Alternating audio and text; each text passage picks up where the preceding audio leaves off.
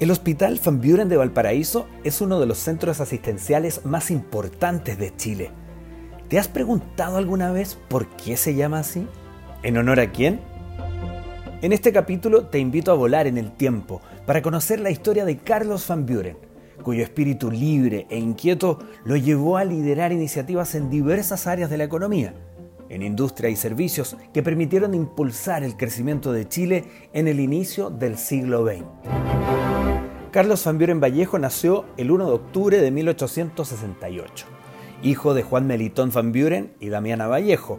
Su padre, ciudadano estadounidense de origen holandés, había llegado a Chile a trabajar al ferrocarril de Valparaíso. Se instaló en esa ciudad e hizo familia. Allí nació Carlos. La primera parte de su formación la hizo en el Liceo de Copiapó, donde estudió humanidades. La ciudad era en ese entonces el centro minero de Chile Carlos Van Buren se empapó de esa cultura y descubrió tempranamente que los negocios eran lo suyo. Para potenciar esa inquietud, sus padres lo enviaron a la ciudad de Valparaíso. Llegó al Mackay School, colegio británico que destacaba entonces por su programa educativo en temas de comercio. Una vez adquirió los conocimientos necesarios, dio el salto al banco de A. Edwards y la compañía del puerto. Partió desde abajo, como junior, corría el año 1895. Su visión acerca del rol de los ciudadanos y el aporte que estos pueden hacer para el crecimiento de sus países lo llevó a asumir varios proyectos y emprendimientos en paralelo. Es así que, aun cuando seguía trabajando en el banco, asumió la subadministración del Hospital San Juan de Dios de Valparaíso en 1907.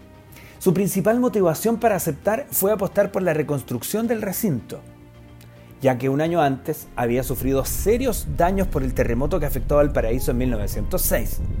En ese rol destacó tanto que en 1912 asumió la dirección del hospital. Apostó por modernizar el recinto y convertirlo en lo que la ciudad, que había crecido muchísimo, realmente necesitaba para enfrentar el nuevo siglo. Les decía yo que Carlos era un hombre inquieto, de espíritu libre, que hacía varias actividades en paralelo. ¿Recuerdan que había partido en el banco Edwards como junior?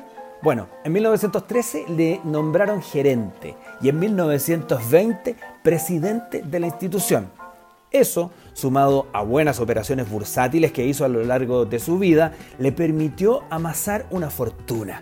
Dinero que usó para apoyar obras sociales en favor de colegios, estudiantes, bomberos, hospitales, orfanatos, arte y ciencias. En 1918 entregó el Hospital San Juan de Dios completamente renovado. Esto hizo que al momento de su muerte en 1929 fuera rebautizado con su nombre como Hospital Van Buren.